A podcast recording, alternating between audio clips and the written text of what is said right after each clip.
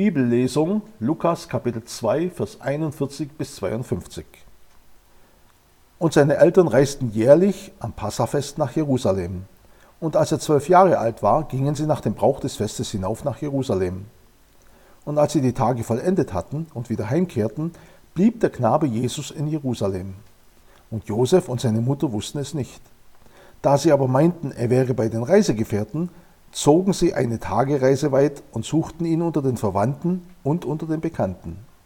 Und weil sie ihn nicht fanden, kehrten sie wieder nach Jerusalem zurück und suchten ihn. Und es geschah, nach drei Tagen fanden sie ihn im Tempel sitzend mitten unter den Lehrern, wie er ihnen zuhörte und sie befragte. Es erstaunten aber alle, die ihn hörten, über sein Verständnis und seine Antworten.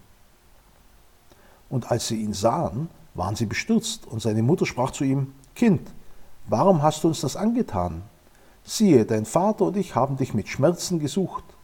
Und er sprach zu ihnen, Weshalb habt ihr mich gesucht?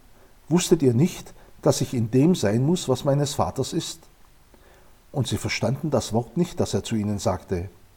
Und er ging mit ihnen hinab und kam nach Nazareth und ordnete sich ihnen unter.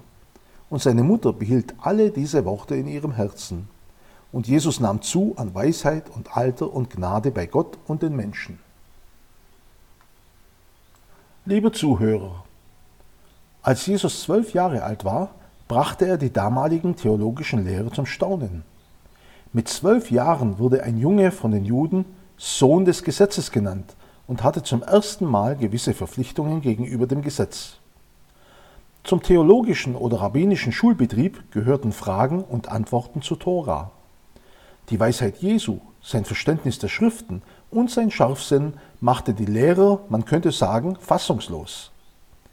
Mit Sicherheit waren sie außer sich, als sie Jesus fragen und reden hörten.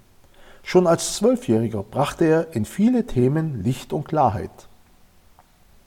Denken wir daran, Jesus kam als Licht in die Welt und er ist das Licht für alle, die auf ihn hören.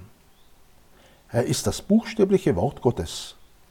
Als Sohn des allmächtigen Gottes hatte er schon als Kind Prioritäten, die manch andere im Augenblick nicht verstanden.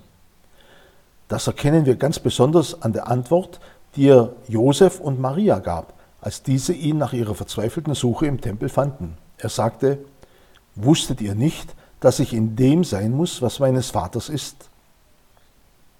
Jesus lebte in der völligen Abhängigkeit von seinem himmlischen Vater. Er fühlte sich verpflichtet, den Willen seines himmlischen Vaters zu tun. Ja, er musste ihn tun. Dieser Wille, diese Pflicht stand und steht über allem.